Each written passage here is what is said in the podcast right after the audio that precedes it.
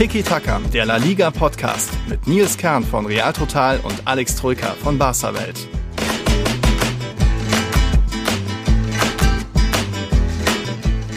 Hola a todos. Neue Woche, neue Tiki-Taka-Folge. Heute wird's eine besondere Folge, denn wir haben einen Ehrengast dabei. Der kommt dann am Ende, wenn es um Real Madrid geht bei dem Part. Aber ich bin natürlich auch vorher nicht alleine. Natürlich ist auch der Herr Troika bei mir. Und Chapeau, der Alex hat tatsächlich das 3 zu 0 von Real vorhergesehen und richtig getippt. Dafür Chapeau, Monsieur. Naja, komm jetzt. Also, ja, hallo erstmal. ähm, so schwer war das jetzt auch nicht zu tippen. War, hat keiner getippt sonst. Echt? Hatte keiner 3-0? Nee, keiner ja, 3-0. War ja natürlich auch ein bisschen glücklich, ne? Das 3-0 fiel in der 90. und es waren Elfmeter. ähm, aber ich hatte tatsächlich, ich, ich schwankte zwischen 2-0 und 3-0 tippen, mhm. weil na, Alaves auswärts schwach ohne Ende, ja. Angriff schwach, also die schießen normalerweise kein Tor. So. Real, und dann eins, ja, und Einzel war mir dann zu dünn. Einzel mhm. hätte ich wahrscheinlich auswärts getippt. Mhm. Deswegen war für mich klar, 2-0 oder 3-0, die werden jetzt nicht mit fliegenden Fahnen den Gegner abschießen, dafür sind mhm. sie grundsätzlich ein bisschen zu schwach aktuell und ne, nicht so im Flow. Deswegen war die Frage 2-0 oder 3-0 und ja, bisschen Glück gehabt. Aber oh. wichtige Punkte im ja. Kampf um die Kicktipp Tiki-Taka-Krone, denn ich mische oben mit, Herr Kern. Ich habe dich überholt und mische Ich bin oben abgestürzt, mit. du jetzt acht Punkte vor mir, weiter noch der Paul ganz vorne. Ja, äh, bleibt schwierig, aber gut. Wir fangen den Podcast mal an. Wir haben natürlich äh, jede Menge Fragen, wie immer vom Kevin, Pascal, Peter, Johannes haben uns geschrieben, später dann eben noch der Ehrengast dabei. Wir fangen mal an mit guten Nachrichten, denn in La Liga ist es jetzt wieder möglich, die Stadien zu 100% zu füllen. Das war so seit jetzt die letzten Monate, seit Herbst rum, waren das nur so 75, 80% rum aber jetzt eben wieder äh, Normalität kehrt zurück. Ab 4. März soll da wieder 100% erlaubt sein, sprich das Derby Sevillano. Jetzt am Wochenende kommt noch zu früh, aber der Klassiko am 19. und 20. März käme da rechtzeitig, wobei im Bernabeu natürlich eh nur 50.000 aktuell reinpassen aufgrund der Umbauarbeiten. Aber da eben sollte jemand von euch irgendwie Trip nach Spanien planen, das wird jetzt dann nochmal ein bisschen möglicher, an Tickets zu kommen, weil ein paar mehr Plätze verfügbar sind. Ja, du kannst es ruhig ansagen, ne? 50.000 hm. plus ein Special Guest, nämlich du wirst vor Ort sein. ja, äh, ich bin Klassiko. Klassiko. Wird mein ja. Comeback-Spiel dann. Wird PSG-Rückspiel noch nicht, aber Genau, also der ein oder andere Tiki-Taka-Patreon kann ja vielleicht mit dir auf ein kleines Bierchen gehen vorab. Das machst du ja ganz gerne. Ja, ähm, kann ja. Ne, kann ja. Ich, ich muss mir überlegen, ob ich runterfliegen mhm. will. Was blöd ist, kann man ja den Zuhörern mhm. sagen, es gibt keine Direktflüge ab Nürnberg. Ja, und das mehr. ist ekelhaft. Also mhm. hier mit irgendwie über Paris, über Amsterdam fliegen, mhm. über Bologna, glaube ich, fliegst ich du. Ich fliege jetzt über Bologna. Das ist so ne, ekelhaft mit Umsteigen. Das zieht sich dann halt auch auf irgendwie sechs, sieben Stunden von Tür zu Tür. Ja, ja und plus, cool. je nachdem, wann der Anflug, Anschlussflug mhm. ist, muss man Angst haben, dass man den verpasst. Ähm, ja. Bei mir war es ja auch so, ich bin über Paris und Amsterdam nach Barcelona geflogen, weil ich zu kurzfristig gebucht habe und es war viel zu teuer. Mhm. Ähm, oder nee, es gab, glaube ich, auch ab Nürnberg keinen Direktflug, so war es im November. Mhm. Und dann hatte ich irgendwie 40 Minuten Umsteig, Umsteigzeit und boah, ging mir ja das Arschwasser, hat hätte ich jetzt was geklappt. gesagt. Hat ja noch geklappt. Ja, hat geklappt, aber allein ja. dieser Stress, ne, mit, also ja. grundsätzlich, du fliegst länger, aber auch Stress haben, Angst haben, Anflug, Anschlussflug äh, mhm. erwischen. Deswegen hadere ich, ob ich runter soll. Ja. Ich will natürlich auch gern mal wieder, und es wäre auch geil, wenn wir beide wieder bei dem Spiel sind, wie damals 2019, falls du dich genau, erinnerst, genau. als ich Barca sehr viel Glück gebracht habe. Das waren zwei Klassikos, beide mhm. im Bernabeu, beide gewonnen, in Copa und in Liga. Ja. Und da haben wir uns quasi kennengelernt. Also es wäre eine schöne Reunion, aber ich überlege es mir mal noch. Hm, schauen wir mal, schauen wir mal. Sind ja noch irgendwie jetzt vier Wochen oder so. Ja, ich habe das Derby Sevillano am Sonntag angesprochen. Da geht's rund im Sanchez Pizjuan. Mal gucken, wie gut beide Teams so in Form sind. Es gibt ja ein Team, das aktuell voll im Aufwind ist in Spanien und das andere, ja, das ist der FC Sevilla. Der ist weiter minimalistisch unterwegs. Das ist so das beliebte Wort, was wir bei denen immer verwenden. Die haben jetzt bei Espanyol gepatzt. Gut, dort hat auch schon Real verloren. Das haben wir letzte Folge gehabt. Dort hat äh, Barca nur unentschieden gespielt. Jetzt eben dann auch der FC Sevilla, weil er einfach wieder ein bisschen ja, zu wenig investiert hat. Also Espanyol hatte mehr Abschluss natürlich, war auch effektiver an den Abschlüssen. Ähm, Jetzt hatte Sevilla immerhin in der Europa League Zagreb mit 3-1 geschlagen. Da dürfte jetzt auch im Rückspiel in Zagreb am Donnerstag nichts anbrennen. Äh, sie sind in der Liga seit elf Partien ungeschlagen. Das klingt fantastisch, aber da waren jetzt auch nur sechs Siege und fünf Unentschieden dabei. Also sie halten sich schon immer irgendwie, sind weiter die beste Defensive der Liga, aber ohne dass es eben vorne mit der ganz großen Durchschlagskraft ist. Rafa Mir hat da getroffen, dann hieß es wieder oh, vorsichtig. Dann am Ende, am Ende waren es eben nur zwei Abschlüsse aufs gegnerische Tor. Das ist zu wenig für einen Meisterschaftsanwärter. Ja, wir, wiederholen uns ja hier Woche für Woche. Das ist einfach zu, wie du schon sagst, zu minimalistisch, zu abwarten, zu, oh, jetzt haben wir das 1-0, machen wir mal nicht, lieber nicht das 2-0, sondern wir schauen uns nach Hause und vielleicht fahren wir den einen Konter. Ja, und manchmal rächt sich's. In dem Fall war natürlich unglücklich, dass sie die rote Karte gegen Kunde kassiert haben. Also ja. das muss man einfach ähm, thematisieren. Das war der Aufreger des Spiels, auch für mhm. uns der Aufreger dieser Episode. Ich sag's ganz ehrlich, für mich ist das kein Rot. Ne? Ähm, ja. Also, was ist passiert? Puado hält ihn fest, taktisches Foul. Von hinten, ja. ähm, von hinten genau. Kunde will, will weiterrennen, kann nicht und ärgert sich natürlich drüber mhm. und will sich losreißen so ein bisschen und schlägt so leicht nach hinten aus, aber eher so im, im Losreißen, ja. also so lass mich mäßig, ja. wie, wie man es wie kennt. So genau so, äh, geh jetzt weg, lass mich so und schlägt ein bisschen ja. mit beiden Armen nach hinten aus, aber eher so im, im Versuch, sich frei zu machen. Die gingen auch nicht hoch, die Arme. Das war genau. nicht mal in Gesichtsnähe. Die waren einfach nur unten rumgewackelt. Es war, also. kein, es war auch kein richtiger Schlag, aber mhm. der Schiedsrichter hat es scheinbar genau als das interpretiert, nämlich ja. als Schlag gegen den Körper. Also wirklich als aktives Ausschlagen, als gewolltes mhm. nach hinten schlagen, also Tätlichkeit sozusagen, hat ihm nämlich direkt rot gegeben und zwar ohne war, ohne alles, also sofort, ja. er stand zwei Meter daneben instantly zack ging die rote hoch. Sprich, der hat das als Schlag wahrgenommen. Ja. Für mich, nach Ansicht der Bilder, und ich habe es mir sogar einmal gestern live angeschaut mhm. und heute nochmal in Ruhe, für mich ist das kein Ausschlagen, das ist zu hart. Das war wirklich ja. nur, ich, lass mich los, ich will frei werden. Von, ja. Mehr ist das nicht. Also sehr, sehr harte Entscheidung. Ja. Ja, Bitte. da hat uns auch äh, Kevin schon geschrieben, dazu gefragt. Er meint auch, das ist völlig übertrieben, da er einfach gehalten wurde und sich aus diesem Griff befreien wollte. Und ja, das war ein bisschen wild und äh, Kunde musste auch irgendwo ein bisschen cooler bleiben. Das ist ja das, was, was ich auch gerne dem FC Sevilla vorwerfe oder Jules Lopetegui, dass sie es zu emotional angehen, dass da hier und da vielleicht auch mal Disziplinprobleme kommen. Acuna manchmal zu wild, Ocampos zu wild und jetzt eben auch Kunde, seine zweite rote Karte der Saison. Ja, zu hart, aber wenn er da ein bisschen die Ruhe bewahrt, ist es ist, war ein normales Halten, natürlich Klammergriff vom Puado, passiert regelmäßig bei dem Spiel. Ähm, da darfst du dann nicht so nach hinten irgendwie ja, rum fuchteln und wursteln.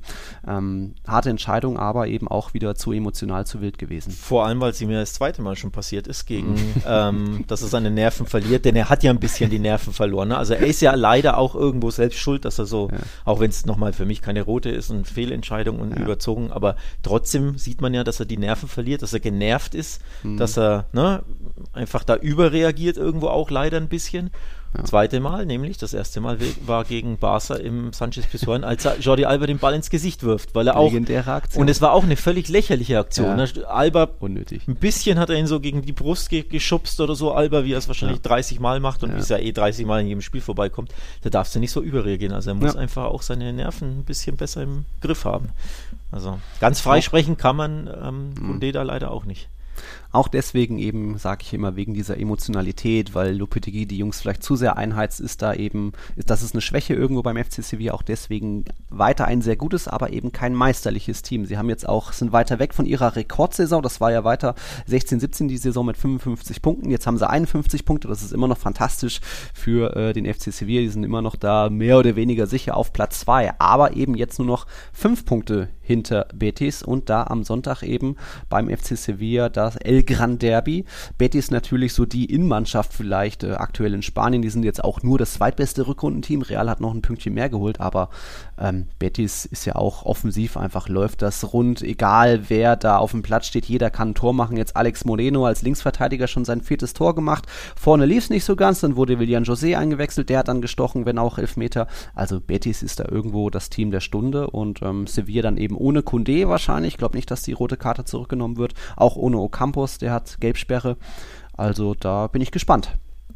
Das wird richtig hart, das wird auch richtig, richtig knackig. Ähm, denn wir erinnern uns ja beide vor, was waren es, zwei mhm. Wochen in der Copa. Pokal. da war es ähm, hitzig, ja. Sehr. Und äh, da gab es ja zwei Spiele sogar.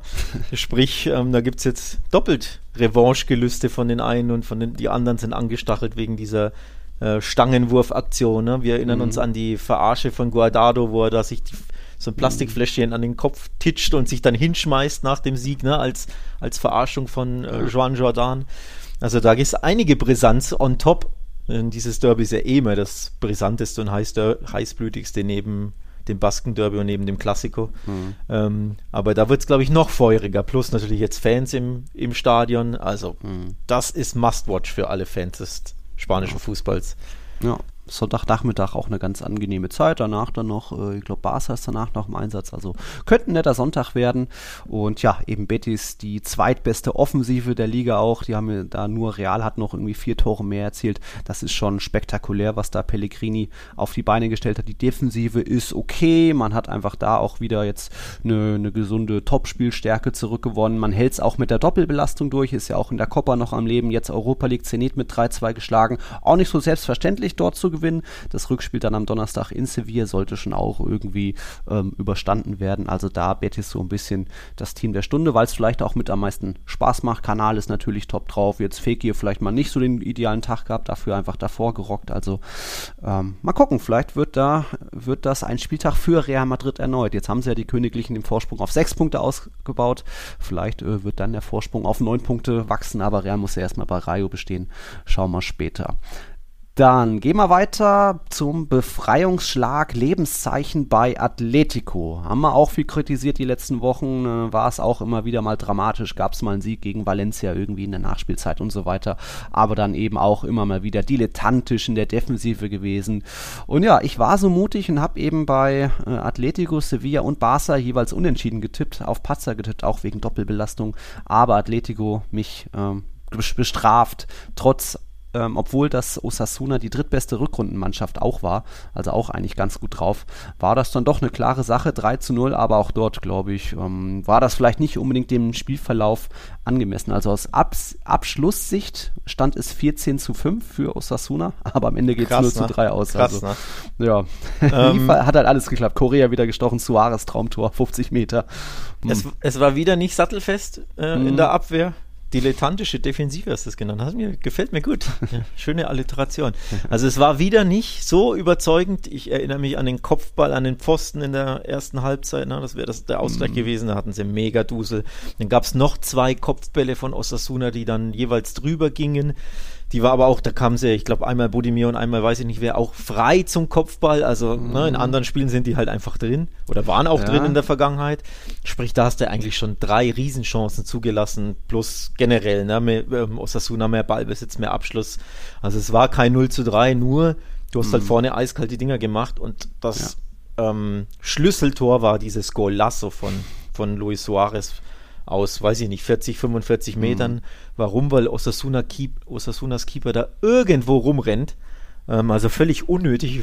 Manuel Neuer mäßig fast an der Mittellinie steht und dann kommt er nicht mehr in, in sein Tor zurück. Was will er da überhaupt? Mhm. Bleibt doch einfach hinten, dann passiert da gar nichts. Suarez ist ja nicht der Sprintstärkste, also den, der wäre ja eh nicht allein aufs Tor zugelaufen. Ja. Und dann war es natürlich grandios erwischt mit dem linken Fuß so mhm. einen starken, platzierten, auch riskanten Schuss grandios, aber das Tor kam absolut aus dem Nichts. Also da passiert ja nichts, wenn der Torwart einfach drin bleibt. So. Und dann ja. hast du ein ganz anderes Spiel, weil Osasuna rannte an. Also das war absolut das Schlüsseltor, dieses Golasso. Ja, und so Osasuna leider ein bisschen auch selbst schuld. Ne? Ja, ein bisschen das verdattelt dadurch. Aber gut, du hast gesagt, so die ganzen Chancen, die Osasuna hatte, ja, am Mittwoch, wenn da Cristiano Ronaldo im Wander ist, der wird sich da, glaube ich, nicht zweimal bitten lassen, um irgendwie da aus äh, guter Kopfballsituation da nicht zu treffen. Hat er jetzt auch seine kleine Torlos-Serie beendet und mal wieder getroffen. Also das könnte spannend werden am Mittwoch, wenn da eben Manchester United zu Gast bei Atletico ist, Champions League Achtelfinal-Hinspiel. Hat man ja schon mal, war ja da noch, äh, damals noch mit Juventus, da hat er eben noch Atletico das Hinspiel gewonnen und dann eben Ronaldo die Ansage, hä, keine Sorge, das ist noch nicht durch, macht da noch seine drei Tore. Mal gucken, er trifft ja gerne mal bei Atletico, auch im Wander. Ja, da fühlt er sich wohl generell gegen Atletico, vor allem mit Mannschaften ähm, in der Champions League schmeißt er ja immer Atletico raus, ne? In den letzten, mhm. weiß ich nicht, was war, zehn Jahren oder so. Mit Real hat er sie rausgeworfen, natürlich haufenweise oder ja auch im Finale dann triumphiert. Da ist ja. es ja nicht rausgeworfen, sondern einfach nur das Finale gewonnen. Mit Juve hat er sie rausgeworfen. Ähm, ja, da wird einem tatsächlich Angst und Bange, vor allem mit Blick auf die wackelige Defensive. Wie gesagt, klar, das zu Null tut dir jetzt auch einfach mal gut, hm. aber das zustande kommt. Ne? Eine andere Mannschaft hätte auch wieder zwei Tore erzielt, wahrscheinlich, die ein bisschen eiskalter ist vorne und oder die mehr Klasse hat im Sturm als Osasuna. Und deswegen mache ich mir weiter Sorgen. Also es wird, glaube ich, ein absolutes Kracherspiel gegen Man United. Mhm. Das muss man auch schauen. Also ich glaube, da ist auch alles drin. Das kann 3-2, 2-2, 2-3 oder so ausgehen, mhm. ähm, weil halt beide nicht sattelfest sind und weil Atletico einfach wild ist aktuell. Also, Wild. Ja. Ich würde es jetzt, ich würde es nicht ausschließen, dass sie weiterkommen grundsätzlich, ja. weil Man United ist nicht so gut drauf mhm. unter Rangnick, die haben auch enorme Probleme. Ähm, also irgendwo duelliert man sich auf Augenhöhe, nur die Augenhöhe ist recht nicht so hoch quasi, mhm. sondern da kann halt einfach viel passieren. Also ein super spannendes, aber natürlich auch schweres Spiel für Atleti. Ja. Und wenn wir schon nochmal da auf die Tabelle schauen, Atletico ist jetzt wieder punktgleich mit Barca, 52 Punkt, 42 Punkte jeweils, aber eben nur Fünfte. Und da fragt man sich schon, wie kommen die da noch in die Champions League Plätze mit ihrer wilden Art und Weise, patzen gerne mal, also ob Sevilla oder Betis da noch rausrutschen, fällt schwer zu glauben. Und Barca ist eben auch ganz gut drauf. Und das hat man jetzt auch in Valencia mal wieder gese gesehen, da eben ein 4-1-Sieg mal eben geholt. Hattrick von Aubameyang, das Petri-Tor wurde ihm ja noch gut geschrieben, er trifft ja auch gerne mal im Mestalla und ähm, ja, da läuft es einfach wieder gut zusammen. Also die Art und Weise, wie die Tore fallen, das ist wieder ein bisschen mehr Barca, schnell, direkt, zack, zack, zack. Ähm, da ist was entstanden und einfach auch die Effektivität ist zurück. Zumindest in der Liga, äh, da hatte ich mal zusammengerechnet, von den letzten fünf Spieltagen haben sie 19 Schüsse aufs Tor abgegeben, 12 davon gegen Rhein, also es sind 63 Prozent, die haben dann zu 11 von 15 Punkten geführt. Das ist schon eine ziemlich gute ähm, Quote und zeigt eben auch, die Wintertransfers funktionieren und da hast du einfach mehr Qualität vorne egal ob das ein Aubameyang ist, äh, ob das natürlich ähm, Adama ist, der dir bei den Assists hilft, äh, ob das ein Ferran Torres hilft. Europa liegt da eine andere Sache, reden wir auch noch drüber, aber eigentlich kannst du, glaube ich, ganz zufrieden sein aktuell, oder? Ja, kann ich tatsächlich. Vor allem mit dem Spielergebnis ist natürlich grandios. Ähm, da ist jetzt viel, viel drin in der Thematik Barca. Ähm, das waren jetzt drei Big Games. Sie mhm. haben keins davon verloren, also Atletico ne, gewonnen mit vier Toren. Das ist ja auch mhm. grandios, auch wenn Atletico wackelig ist, klar, aber du musst ja trotzdem erstmal vier schießen gegen Atletico. Grundsätzlich. Von vier Schüssen aufs Tor. Ähm, und Effektiv. dann tut dir das natürlich auch gut, dass du da ja. einfach mal ein Big Game nicht nur A gewinnst, sondern B auch ne, mit vielen Toren gewinnst. Ja. Gleiches jetzt bei Valencia wieder aus wenigen Chancen, immer eiskalt die Tore gemacht, vier Tore erzielt, tut dir auch super gut. Dazwischen aber gegen Napoli haben sie fast alles verballert. Hm. Ähm, also da waren sie nicht eiskalt. Zweimal in der Liga wirklich eiskalt die Dinger gemacht, richtig klasse. Aber dazwischen im, im Big Game gegen Neapel, da haben sie halt in Person von Ferran Torres viel zu viel verballert. Der hätte drei Glocken machen können. Ne? Also müssen vielleicht sogar teilweise. Hm. Ähm, also da sieht man mal so ein bisschen, es ist absolut, der Trend ja. ist your friend, der sieht ne, die, die, die Formkurve, alles nach oben, das Spiel ist besser, aber trotzdem wenn du die Dinge nicht machst. Ne? Mhm. Also es ist noch ein bisschen Rollercoasterig, genau, genau, sondern ähm, weil so viele Monsterchancen hatten sie gegen Atletico und gegen Valencia jetzt auch nicht, mhm. sondern ne, das Pedri-Ding ist ein, ist ein Golasso, ähm, machst du auch nicht alle Tage, war ja auch leicht abgefälscht. Ja. Klar ist übrigens Pedris Tor, also ich weiß nicht, was da mit dem Schiedsrichter ja. los ist. Der hat ja, Komisch, ne? der Schiedsrichter hat dem äh, auf dem Spielberichtsbogen Aubameyang das Tor zugeschrieben. Mhm. Ähm, ist aber eigentlich für die Torjägerkanone gut. Der wird nicht mehr Pichichi werden, aber eigentlich irrelevant, weil die Marker stellt den Pichichi. Der Pichichi ist ein Premium, also die, die Torjägerkanone mhm. grundsätzlich kommt von der Marker. Wie in Deutschland. trotzdem der mit den meisten Treffern. Ja, ja, aber, aber die Marker hat das Tor ähm, Petri zugeschrieben. Gab es so. einen Artikel auf der Webseite, wie für uns ist das das Tor von Petri, ah. weil so, okay. das heißt, die Liga widerspricht sich mit demjenigen, ja. der die Torjägerkanone Ach, stellt, sprich, der die Güte. Torjägerliste eigentlich erstellt ja. für die Liga. Ja. In Deutschland ist es ja auch der, die der Torjägerkanone, genau, kommt vom Kicker. Der Kicker übergibt das Ding mhm. am, so. Das heißt, was beim Kicker steht, ist relevant für die Torjägerliste, nicht was bei La Liga steht. Und in Spanien genauso. Klar, Aubameyang wird nicht Pichichi werden, aber relevant ist für die Torjägerliste, was die Marker schreibt, ne, wie die Marker die Tore ja. zählt. Und die sagt, das ist ein Petri-Tor. Zu Recht übrigens, das ist ein ja, Petri-Tor. Also der, das macht so. überhaupt keinen Sinn, das, das Ober zu geben. Ähm, wie oft werden Ab Fernschüsse irgendwie noch abgefälscht? Und ja, und vor allem minimal. Also ja. die Regelung beim Kicker, ich habe ja beim Kicker gearbeitet mhm. früher, die Regelung ist so, A, ist die Intention wichtig, so schreibt es mhm. auch die Marker, also sprich, woll, wer wollt, wollte der schießen oder wollte er passen? Wenn zum Beispiel Adama eine Flanke in den mhm. Strafraum bolzt und die Flanke wird ins Tor abgefälscht, ist das natürlich ein Eigentor, weil er wollte nicht aufs mhm. Tor schießen. Und dann ist relevant, wo wäre der Ball hingegangen. Also wenn einer aufs mhm. Tor schießt und der Ball geht eh ins Tor und der wird halt minimal abgefälscht und landet dann im Tor, ist es trotzdem sein Tor, weil es ein ja. Torschuss war und der Ball auch ins Tor gegangen ist.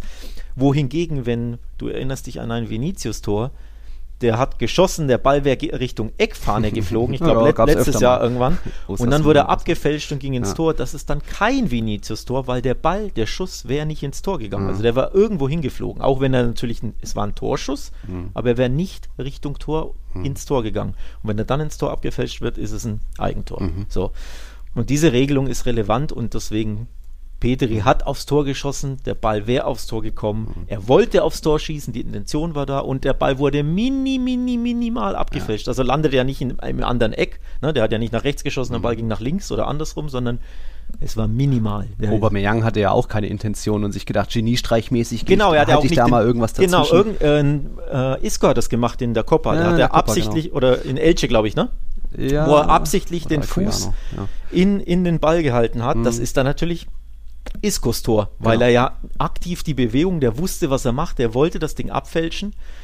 Also ja. eine bewusste Bewegung, das ist dann Iskos Tor. Aber Aubameyang wurde einfach nur, wo war es am Arsch, an der Hüfte irgendwo abge...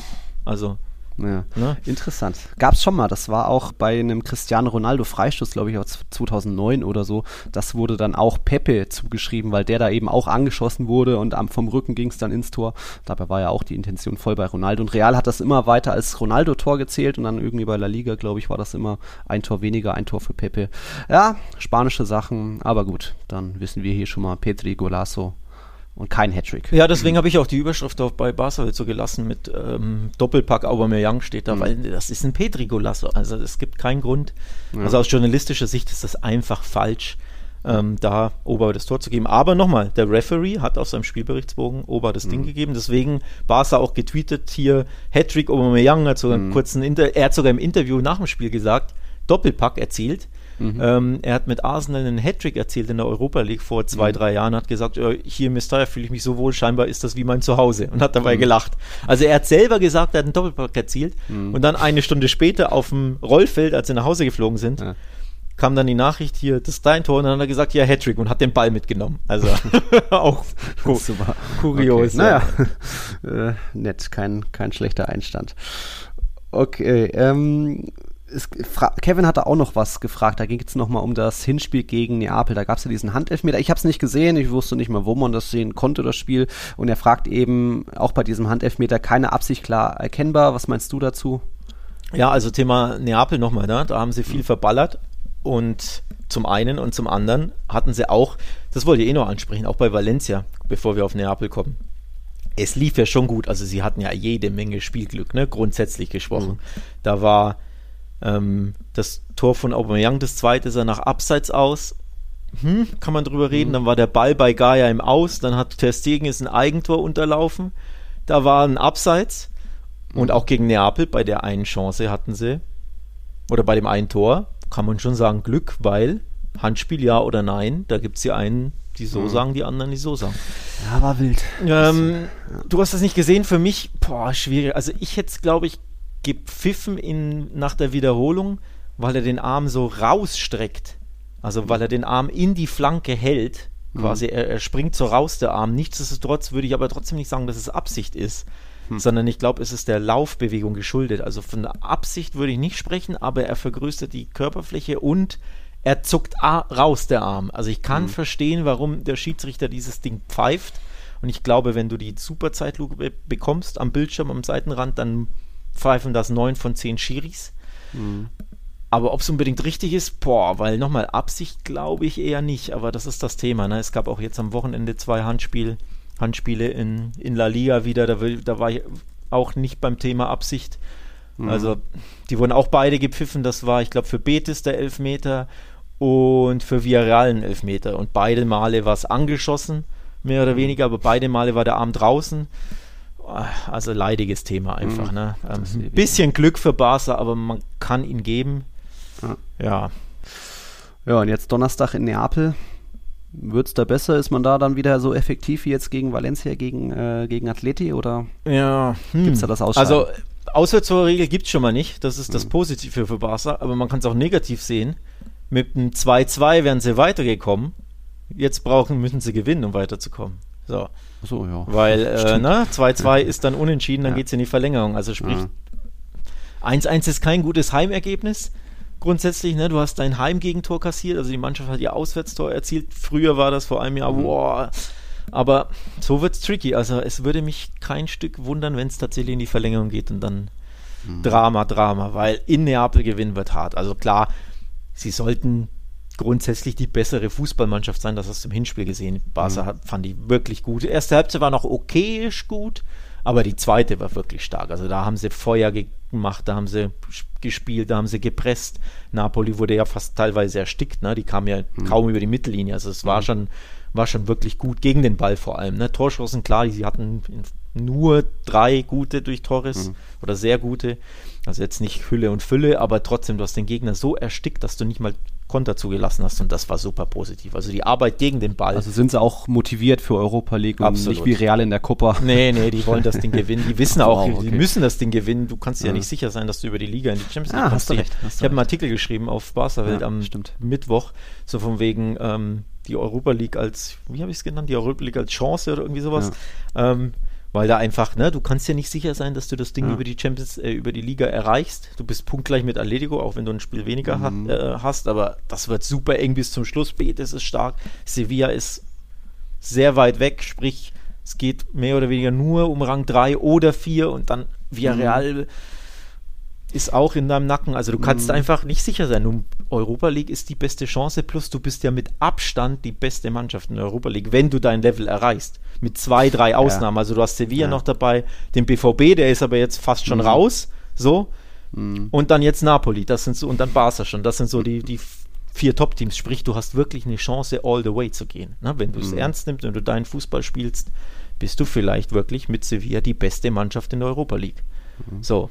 Warte, die stärkste. Doch nicht. Finale in Sevilla, Sevilla gegen Barca. Genau. Oh. Na, ich hoffe auf BVB äh, ja. Barca, aber nochmal, wer da 2-4 gegen Rangers verliert, naja, aber können sie auch noch drehen. Aber ich wollte nur sagen, ja. ich würde es auch ernst nehmen, weil es ist eine veritable Chance. Dass du darüber in die Champions League kommst. Du kannst mal wieder einen Titel gewinnen. Das tut ja dem, dem Verein auch sehr, sehr gut, ne? in so einer mhm. jungen Mannschaft. Grundsätzlich Spiele gewinnen auswärts in Europa, egal in welchem Wettbewerb. Ne? Dadurch wächst eine Mannschaft, dadurch baust du Selbstbewusstsein auf. Das brauchst du einfach, wenn du im Umbruch bist. Vor allem, wenn du wie Barca seit drei Jahren in der Champions League nur auf die Mütze bekommst. Ne? Jetzt einfach mal in Neapel gewinnen oder dann eben von mir aus. Ne?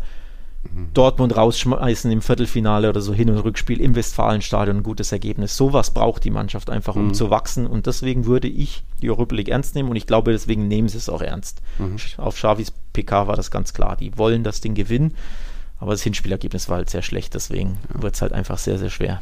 Na gut, dann ist da ja noch lange nichts durch am Donnerstag. Mal schauen. Von dem Xavi-Effekt, der Xavi-Effektivität gehen wir jetzt zu einem Team, wo ich mehr und mehr eingestehen muss. da muss ich doch mal mehr Respekt zollen, speziell dem Trainer Francisco. Das ist der FC Elche. Man hat wieder mal gewonnen, 2-1 bei Rayo Vallecano, auch wenn Rayo eigentlich ganz gut im Spiel war, in Führung geht und dann irgendwie blödberg ausgekontert wurde. Aber Elche ist irgendwie da auch ja eine der besten Rückrundenmannschaften. Jetzt auch irgendwie mit 29 Punkten, 9 Punkte vor der Abstiegszone. Noch lange nichts durch, aber ja, ich werde wohl ein Iskender für den Alex und äh, viel Respekt Vamos. für Elche. Mal gucken, sind Vamos. ja noch ein paar Spiele zu spielen, aber ja, ist jetzt schon so ein bisschen Running Gag. Auch auf Twitter schreiben immer mehr, na Nils, du und Elche. Ja, äh, stark. Äh, mal gucken. Ja, ja da hast du dich mal wieder in die Nässe gesetzt, wie immer. Ne? Den Mund voll nehmen, völlig grund, vor, allem völlig grundlos. Ne? Hier irgendwelche Parolen raushauen. Ja, ja das fällt dir mal wieder auf die Füße. Ähm, schaust du gerne Elche, das ist doch also grundsätzlich ne, ja. ging es ja nicht darum, ob ich die Mannschaft gerne schaue oder gern habe, sondern traue hinzu, die Liga zu halten ja. und macht, macht das, also steigert das die Chancen mit ihrem neuen Trainer? Und für mhm. mich war die Antwort ja. Und es sieht ja auch super gut aus. Ja. Neun Punkte Vorsprung. Ne? Sie haben vor allem Real zweimal das Leben mehr mhm. als schwer gemacht. Beide Spiele endeten ja nach 90 Minuten unentschieden, auch mhm. in der mhm. Copa. Ne? Also allein das spricht ja, spricht der Bände und äh, fiel dir so gesehen auch auf die Füße. Von daher, ja, witziger Running Gag. Aber ähm, um sportlich zu bleiben, absolut verdient. Also, ähm, Ne, da ist wirklich was erkennbar, da ist ein Umschwung, da hat der Trainerwechsel super, super Früchte getragen. Ähm, also man muss auch da ohne Spaß einfach ein bisschen den Hut ziehen und sagen, tolle Entwicklung, richtige, ja. richtigen Coach eingestellt, es funktioniert richtig gut und die klettern halt, also wenn sie weiter so spielen und punkten, reden wir halt irgendwann von einem einstelligen Tabellenplatz und dann ist Europa gar nicht so weit weg. Ja, ja, ja. Naja, guck mal, neun Punkte auf Rang 18, ja. aber zehn auf Rang 6. Ja. Also du bist genau in der Mitte, jetzt bleibt halt einfach noch vier Spiele ungeschlagen. aber Celta Osasuna noch ganz schön abschließen. Ich sage ja nicht, dass es so ja. kommt, sondern nur die Entwicklung ist ja. so positiv, dass die mehr und mehr mhm. ins Mittelfeld kommen und jetzt plötzlich genau in der Mitte stehen. Also das ist schon erstaunlich. Ja, Lukas Boyer, Per Emilia sind alle richtig gut drauf. Da äh, hebe ich mir eben noch meine großen Respektworte auf, wenn es dann wirklich auch äh, passiert ist am Saisonende. Wir hatten noch ein baskisches Derby, da ging es auch ab, im Sinne von, für eine Mannschaft ging es richtig ab, die andere war noch ziemlich Europa League müde. Wir haben schon oft gesagt, Real Sociedad weiß nicht mehr so richtig, wie man Tore macht. Das war jetzt gegen Leipzig, ja, okay, 2-2 und dann fahren die nach Bilbao und lassen sich überrollen eigentlich. Erste Hälfte noch okay und dann Athletik eben vier Tore im zweiten Durchgang gemacht. Das erste Mal gewinnen die mit vier Toren Unterschied seit 1977 äh, gegen Real Sociedad. Da lief einfach alles perfekt. Die, die waren besser bei Kontern, bei den Standards viel galliger, in Zweikämpfen sowieso. Also das war fast ein Klassenunterschied. Real Sociedad war da nie richtig im Spiel. Und es zeigt mal wieder, Real Sociedad beginnt eine Saison richtig gut, legt los wie die Feuerwehr, starke Hinrunde und irgendwann brechen die ein, waren mal Tabellenführer und jetzt sind sie aktuell nur noch siebter, Athletik im Nacken, jetzt nur noch einen Punkt dahinter. War äh, spannend oder lustig gestern. Ja, vor allem waren die baskischen Löwen mal wieder angestachelt, wie sie es halt im San Mames so häufig sind. Ne? In der Copa Barca der Leidtragende, Real mhm. Madrid der Leidtragende und jetzt eben wieder im San Mames, Real Sociedad der Leidtragende. Hatten ja eh noch ein Hühnchen zu rupfen, ne? Copa-Finale ja. verloren, also letztes Jahr ausgetragen, aber vor zwei Jahren wäre es ja das Finale gewesen. Ja.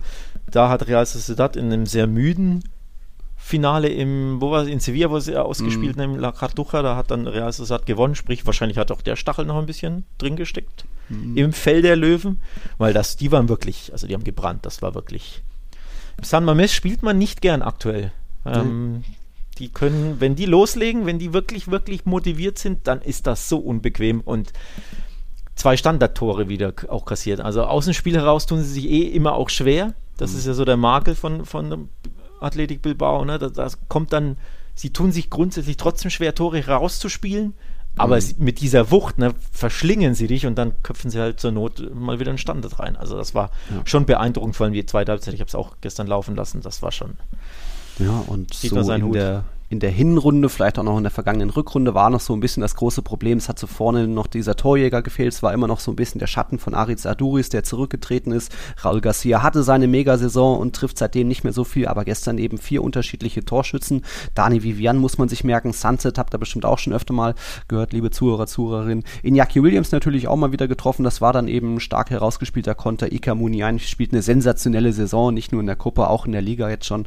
Zehn Torbeteiligungen hat da noch das Tor gemacht. Also also da hat man mittlerweile auch so den, den, Weg gefunden, nicht mehr so abhängig zu sein von einem klaren Mittelstürmer. Da auch mal Nico macht mal gute Spiele, auch Raul Garcia trifft mal noch.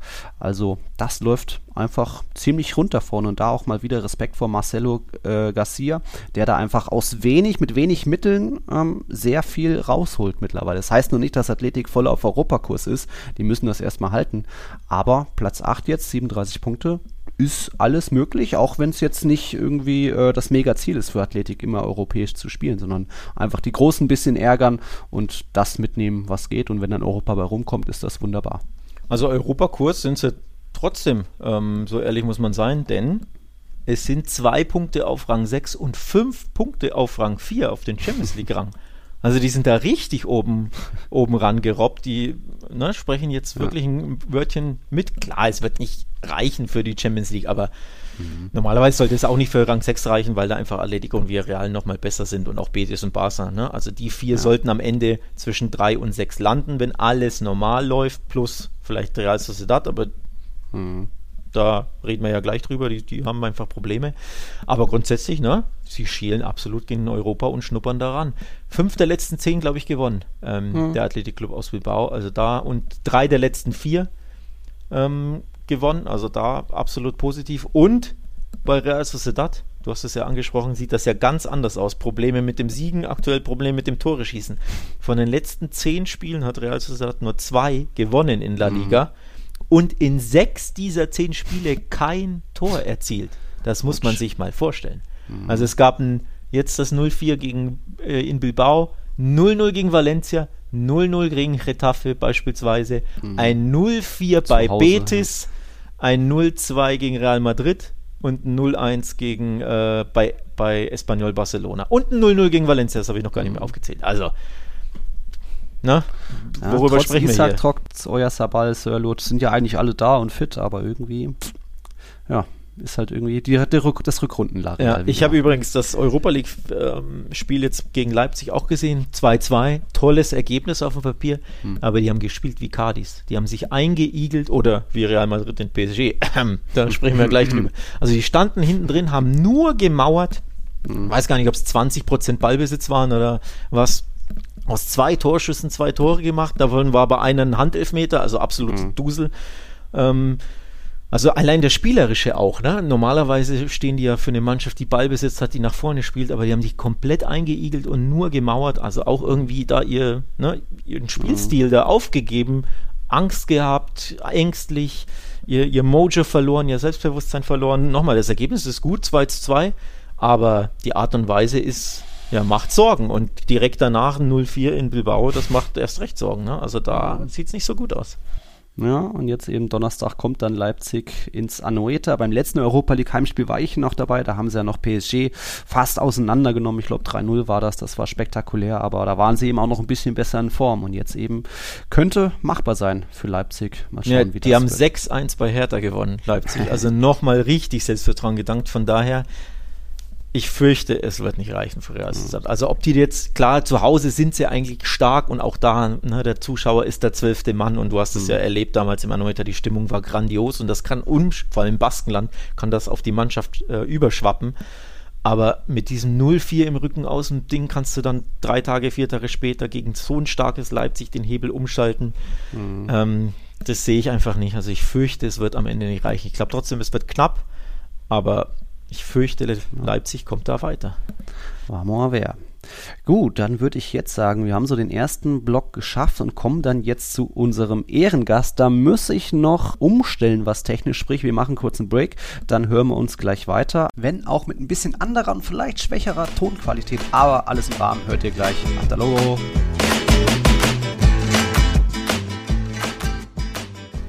So, da sind wir wieder. Und jetzt eben, liebe Zuhörer, Zuhörerinnen, mit einem Ehrengast. Das ist der Niklas. Niklas Kampmann ist einer unserer allerersten Patreons, einer unserer größten Unterstützer. Ich glaube, du warst lange Ray, hast jetzt dieses Super League-Abo. Auch deswegen bist du mal jetzt in der Folge dabei. Ich glaube, wir haben schon öfter mal, oder du hast schon öfter mal ja auch guten Input geliefert mit guten Fragen, guten, guten Anekdoten. Da dürften die Zuhörer, Zuhörerinnen schon öfter mal vom Niklas gehört haben. Du bist einer, ja, ein großer Spanien-Liebhaber, sage ich mal. Öfter mal drüben, nicht nur nur in Madrid, auch in Sevilla, mal bei Betis oder jetzt eben auch oft natürlich im Bernabeu. Und ja, herzlich willkommen, Niklas. Servus. Danke und herzlich willkommen in die Community. Und Servus, Niklas. Mhm.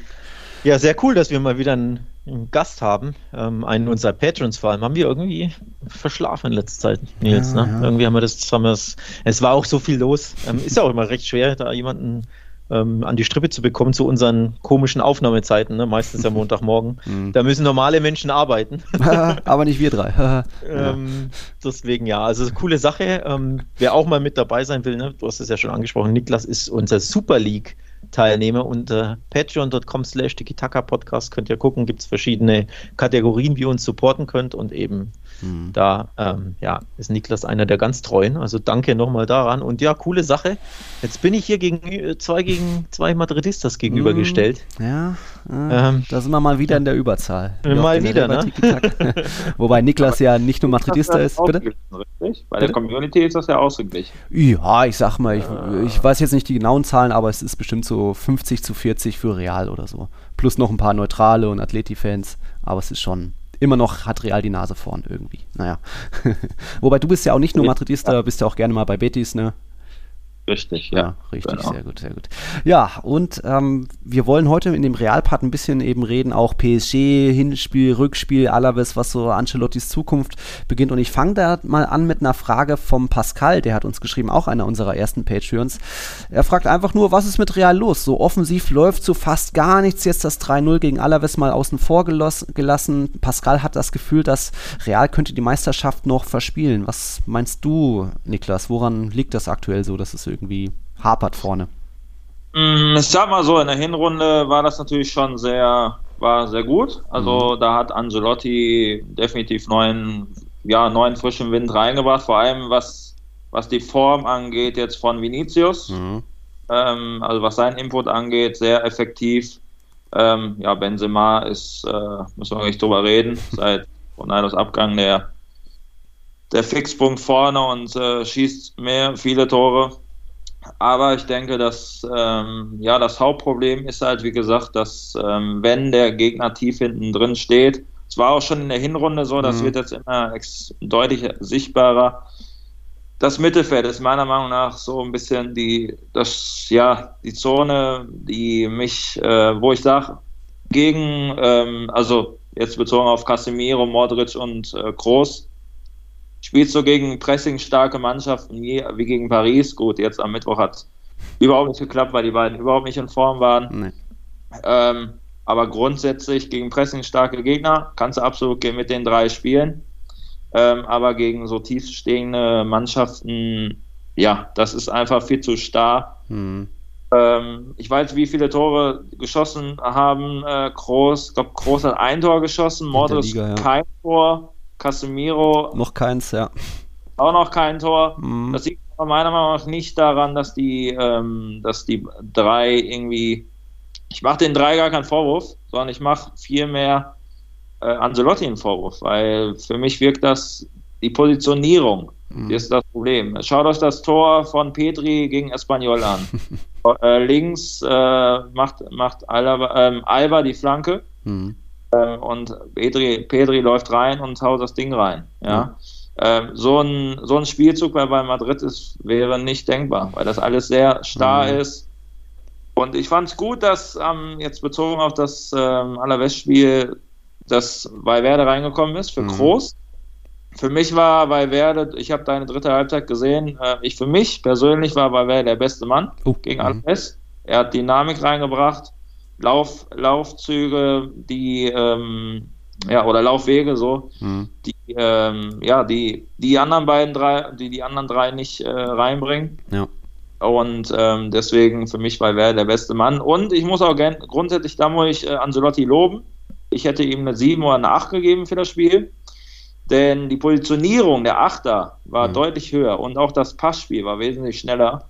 Ähm, nur das Problem war, in der ersten Hälfte ist wenig gelungen, aber mhm. der Ansatz war grundsätzlich da und es war auch gut. In der zweiten Hälfte hat es ja auch gut geklappt. Ja, speziell Luka Modric war da, glaube ich, im zweiten Durchgang so fast ein bisschen zehnermäßig, so hinter den Spitzen irgendwie zentraler. Ja.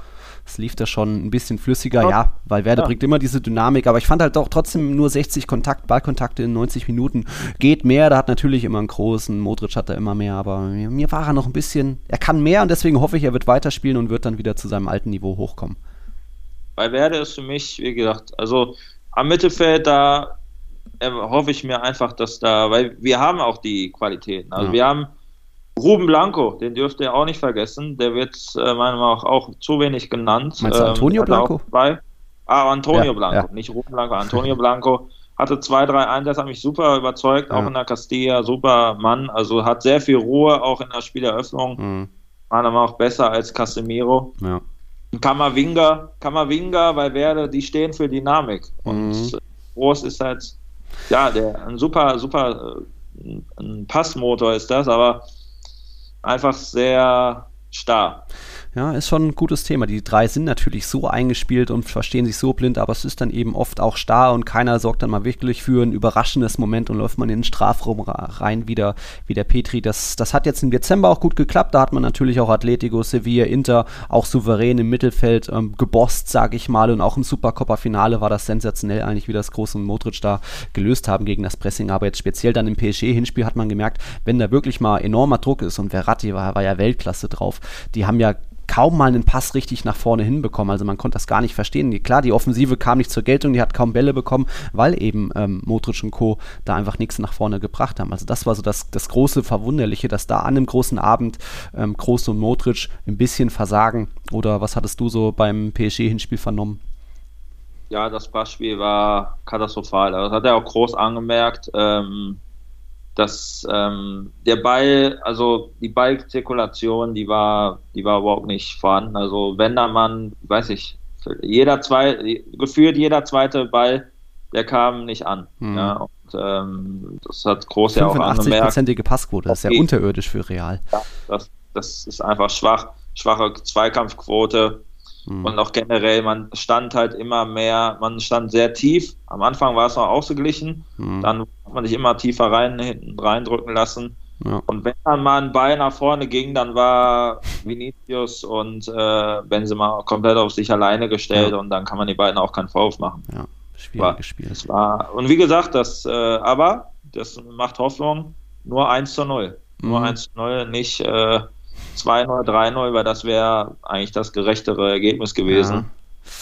Eigentlich ja. Da haben wir Glück gehabt, dass äh, Mbappé und Co. doch noch ein bisschen Gnade hatten. 21 zu 3 Abschlüsse, natürlich Real keinen Schuss aufs Tor. Das war schon traurig. Was hat denn Alex so zum PSG-Hinspiel zu sagen? Hast du dich sehr gewundert oder war das klar, dass dann doch PSG viel besser sein würde, viel mehr Druck machen würde? Ja, das Hauptproblem war natürlich Ancelottis Taktik, ne? Warum man da wie, wie Cardis spielt. bleibt sein Geheimnis. Also mhm. klar, du eher vorsichtig und du willst umschalten und kontern. Ähm, das können sie ja vor allem gut über Vinicius, aber es ist ja gar nicht gelungen. Und sie waren ja wirklich wie Cardis nur hinten drin gestanden. Mhm. Und es gab ja null Entlassung. Du hast null den Ball behaupten können, du hast null ähm, selbst irgendwas mit dem Ball kreieren können. Du wurdest erstickt. Pressing war natürlich auch gut mhm. ähm, von PSG, klar. Also Verratti hast du völlig zu Recht gelobt. Ich fand den auch grandios. Ja. Ich bin auch ein großer Fan von ihm. Also der hat ein tolles Spiel gemacht. Sprich, PSG war natürlich auch gut, auch im Mittelfeld gegen den Ball. Aber du selber musst besser agieren, du musst mutiger agieren, du musst besser aufgestellt werden, mhm. mutiger vom Trainer. Also die Taktik, die Herangehensweise, glaube ich, da muss man Ancelotti ähm, mhm. Vorwürfe machen. Vor allem, es hat sich ja auch zur Halbzeit nichts geändert. Also die erste ja. Halbzeit ging ja schon nichts. Und ähm, normalerweise denkst du ja, okay, mhm. dann stellen wir halt irgendwas um, aber es ging ja so weiter. Und deswegen, ja, ja Hauptgrund für die Niederlage Ancelottis Taktik. Wobei klar, es hätte ja um ein Haar geklappt, denn 0-0 mhm. hat ähm, Real Madrid auf jeden Fall unterschrieben und mitgenommen. Ja. Und es bis zur 93. sah es ja danach aus, dass Ancelottis Taktik eben doch aufgeht nämlich das angesprochene 0-0 erreicht wird, was das einzige Ziel scheinbar war. Ja. Klar, es gibt keine Auswärtstore mehr, deswegen ob 0-0 oder 1-1 ist fast egal mittlerweile. Mhm. Aber Real Madrid darf nicht in der Champions League vor allem ja. wie Cadiz auftreten mit, keine Ahnung, 20 Prozent ja, es ist Ballbesitz und keinen Torchancen. Es ist dann auch fast schon. Nicht, bitte. ich glaube jetzt nicht, dass das geplant war von Angelotti, sich da hinten so reinzustellen. Hm. An der Umsetzung hat einfach gehapert, weil Paris so, so hoch attackiert hat äh, auch mhm. überraschenderweise. Ich hätte nicht gedacht, dass sie so hoch attackieren. Ähm, und ja, das war das Hauptproblem, dass das Mittelfeld überhaupt nicht zur Geltung gekommen ist. Also ich glaube schon, dass geplant war, die Beibesitzzeiten höher zu halten, mehr zu, zu, zirkulieren in der eigenen Hälfte und dann halt vorne über Vinicius und Benzema zum Torerfolg zu kommen. Aber in der Umsetzung hat es dann überhaupt nicht geklappt. Mhm. Das war Katastrophe ja, irgendwie wieder dieses abwartende, kontro kontrollierende Ansatz, dass man denkt, man kann den Gegner vielleicht ein bisschen müde passen, müde spielen, auf den einen Fehler lauern, Vinicius schicken. Äh, hat halt irgendwie nicht geklappt. Und fast wäre das belohnt worden, dass es doch noch 0-0 ausgeht, aber da bin ich dann fast schon froh, dass es eben noch 0-1 ausgegangen ist. Sonst hätte Real ja im Rückspiel vielleicht genauso weitergemacht und auch erstmal abgewartet, um zu kontern. Also weil jetzt muss ja Real mehr investieren, offensiver gehen. Man hat ja auch gesehen, Cavachal braucht Unterstützung, da hätte ein Valverde spielen müssen, statt ein Asensio, der so gar nicht äh, sich hinten mit ein eingeschaltet hat. Also äh, man muss ja eh schon umstellen, weil Mondi und Casemiro fehlen. Ich schätze mal, da kommt der Nacho nach innen und Alaba links raus und im Mittelfeld muss ein Valverde rein. Vielleicht wird es ja eh sogar ein 4-4-2 und wir sehen vorne Benzema mit Hazard zusammen. Das ist natürlich ein sehr unrealistischer Gedanke beim Ancelotti. Aber ich bleibe noch ein bisschen optimistisch fürs Rückspiel, weil PSG verkackt gerne mal die Rückspiele. Ähm, Real ist dann, wenn sie müssen, dann doch vielleicht eher da und dann haben vielleicht auch Modric und Groß mehr Bock und mehr Sicherheit. Oder was denkst du, Niklas, hinsichtlich Rückspiel? Also bei der, kurz nach der Aussorgung habe ich gesagt 60% äh, Madrid, 40% Paris. Mhm. Jetzt kurz Spiel seit Januar, wie gesagt, läuft es ja nicht mehr so gut. Mhm. Madrid hat 50-50. Ich sage weiterhin 50-50, weil Paris, wie gesagt, ähm, wenn die mal Druck bekommen, ähm, so mentalitätsmäßig sind die jetzt nicht so stark. Also das hat man letzte Saison gesehen. Ähm, da hat, glaube ich, Messi einen Elfmeter verschossen für Barcelona gegen Paris. Wenn der reingeht, mhm. dann sieht die Welt auch anders aus. Ähm, und auch da, ja, das 6 zu 1 damals, Barcelona gegen Paris, ähm, mhm. die wirken jetzt nicht so gefestigt. Also auch am Wochenende wie auch wieder 3-1 ähm, gegen Nantes. Fressen. Ähm, ja, also wie gesagt, Paris ist, ich sehe beide auf einem Niveau. Also mhm. ich sehe da jetzt weder bei Paris noch bei Madrid äh, irgendwelche großen Vorteile generell. Mhm ich, ich, sehe einen großen Nachteil bei Real Madrid und das ist der Ausfall von Casemiro. Mhm. Das schmerzt brutal, weil Nils hat es angesprochen, du musst mehr Risiko gehen, du hast das Hinspiel verloren, also du musst mindestens ein Tor schießen, du musst es gewinnen auf Papier. Ähm, sprich, du musst mehr Risiko nehmen, heißt, du hast Lücken hinten. Mhm. Neymar, Mbappé, Messi, die Maria, wie sie alle heißen, die werden das schön auszunutzen wissen. Und du hast eben diesen Ankerspieler als Sechser auf der Sechs nicht mehr, der eben deine Konter unterbindet, der deine Zweikämpfe mal ja. fair, mal vielleicht taktisch klug gewinnt, ähm, der Bälle erobert, der mal ein taktisches Foul zielt, der einfach super, super zweikampfstark ist. Und den hast du nicht mehr in Casemiro. Also gerade in solchen Spielen kommt es auf ihn mehr denn je an. Ne? Wenn du mehr Risiko nehmen musst und einfach mhm. vor der Abwehr eine Absicherung brauchst, der eben deine Bälle erobert, der die Konter unterbindet, das hast ja. du nicht, Casemiro fehlt, das wird so, so brutal schmerzen und deswegen neige ich tatsächlich dazu zu sagen, PSG kommt weiter. Ja, hast schon recht, immerhin, wenn es jetzt um die reine Konterabsicherung geht, wo du auch mit Geschwindigkeit arbeiten musst in der Rückwärtsbewegung, da können, glaube ich, ein Kammerwinger, weil werde nochmal mehr helfen, aber klar, Casemiro an der Mittellinie als Staubsauger ja. wird schon wehtun wird, wird wehtun. Also das, das macht mir am meisten Sorge tatsächlich, dass er ausfällt. Nicht unbedingt das Ergebnis 1-0, mein Gott, dann gewinnst du 2-1, ne? Geht's halt in die Verlängerung. Aber einfach, dass dir da Casemiro fehlt, das ist meine Hauptsorge tatsächlich, weshalb ich eher dazu neige zu sagen, PSG wird mehr Platz haben, mhm. wird ne, ähm, sich mehr entfalten können, auch weil Real mehr Risiko gehen muss. Also wir werden ein offeneres Spiel mhm. erhalten und ein offeneres Spiel, wenn dein Gegenspieler oder deine Gegenspieler Neymar, Mbappé und Messi sind, da würde ich mir sehr viel große Sorgen machen mhm. als Real Madrid-Anhänger. Ja. Ich hoffe darauf, dass Valverde spielt, weil äh, ich, ich denke, dass er den Ausfall nicht eins zu eins, aber äh, ich sehe auf jeden Fall, dass er das kompensieren kann. Ich kann mir auch vorstellen, dass eventuell Ancelotti auf eine Doppelsechs mhm. umstellen wird, entweder von Anfang an oder im Laufe des äh, Spiels. Bei Valverde ist läuferisch einfach eine Maschine. Ja. ja der, ist, der kann dir alles ablaufen. Ähm, Kammerwinger, den sehe ich auch ja, also natürlich, äh, du hast recht, Alex, 1 zu 1 ist nicht äh, kompensierbar, aber ich denke schon, dass äh, Kammerwinger und auch Valverde das äh, kompensieren können. Mhm. aber ist ja noch ein bisschen hin, ne? Also ja. Kann ja, noch, ja. kann ja noch was passieren. Also auch bei, bei PSG, mein Gott, kann ja ein Mbappé noch ausfallen mhm. und dann sieht die Welt auch ein bisschen anders aus. Ne? Also von daher, zu sehr, zu sehr in die Zukunft sollte man jetzt auch nicht blicken.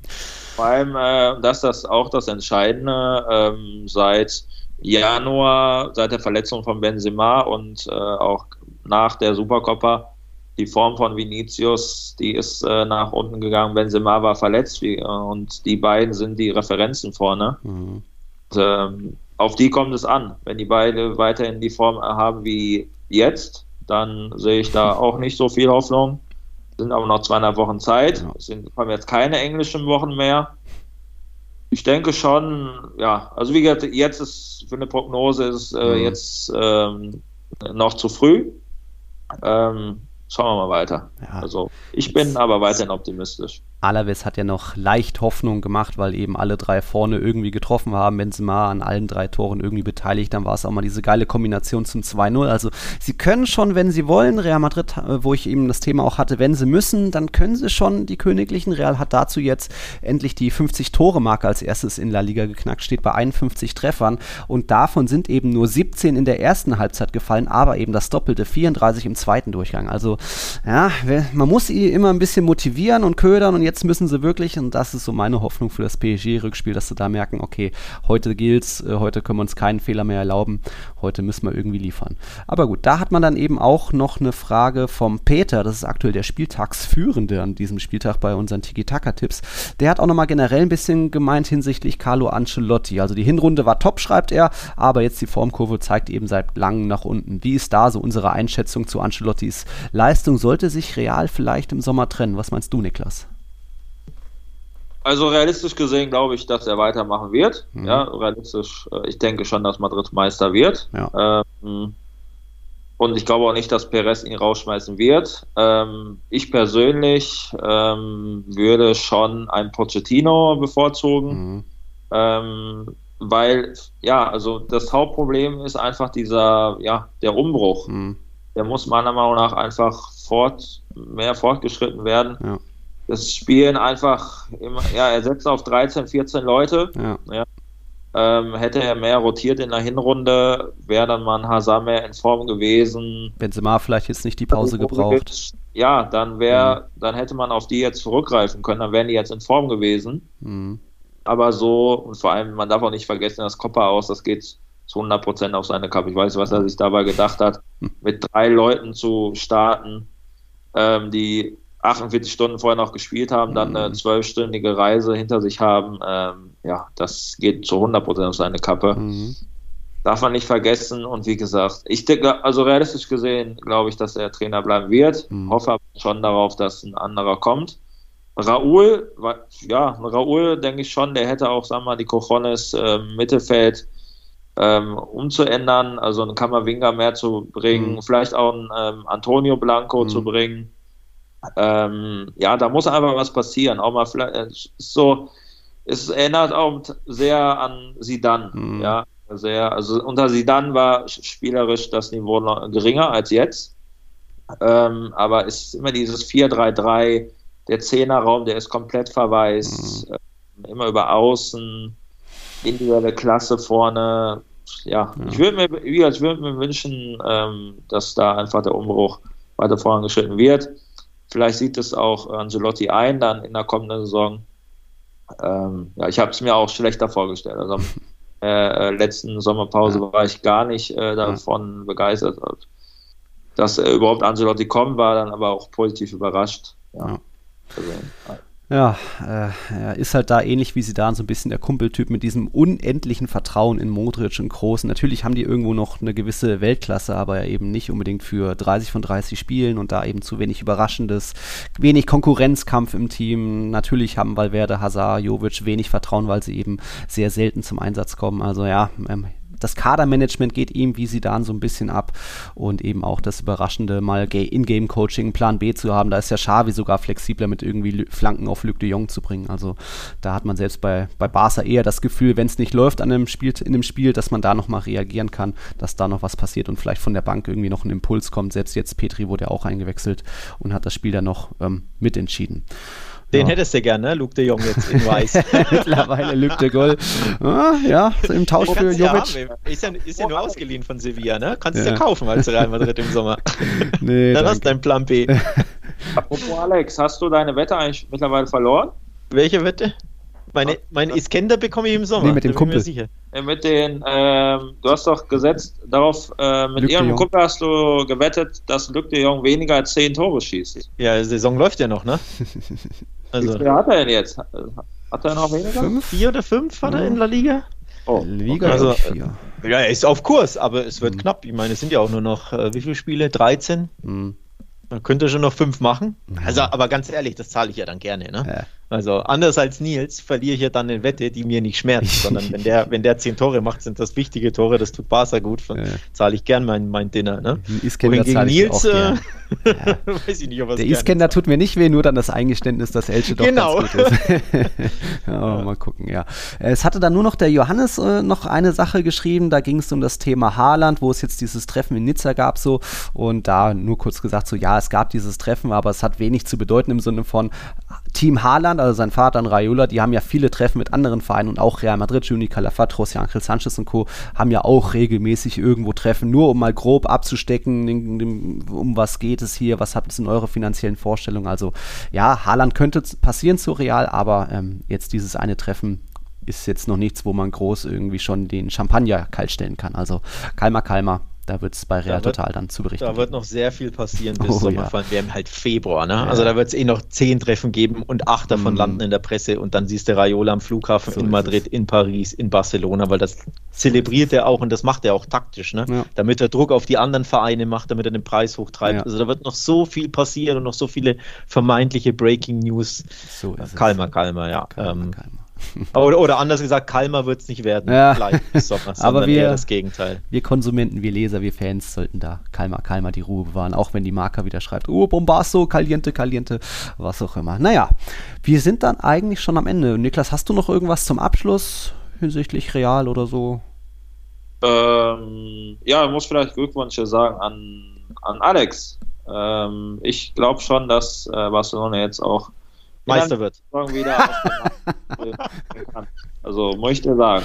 Ja? Ich glaube, da äh, mit Xavi, das geht voran. Hm. Also ja, ja, gefällt mir auch. Ist, ist Zug drin tatsächlich. Ähm, von daher verstehe ich völlig ähm, den Wunsch nach einem Umbruch bei Real Madrid. Wir hatten das ja auch ab und zu thematisiert in, also nicht jetzt in den letzten mhm. Folgen, aber vor einigen Folgen, ne, Nils, mhm. ähm, dass da so mehr so im Herbst, dass der Umbruch bei Barca schneller, besser vorangeht als äh, bei Real Madrid. Klar, bei Real Madrid, wenn du Tabellenführer bist, vor allem komfortabler Tabellenführer, mhm. wenn du auch noch einen Titel schon gewonnen hast, dann ist es nicht auf den ersten Blick so notwendig oder nötig, dass mhm. du einen brauchst.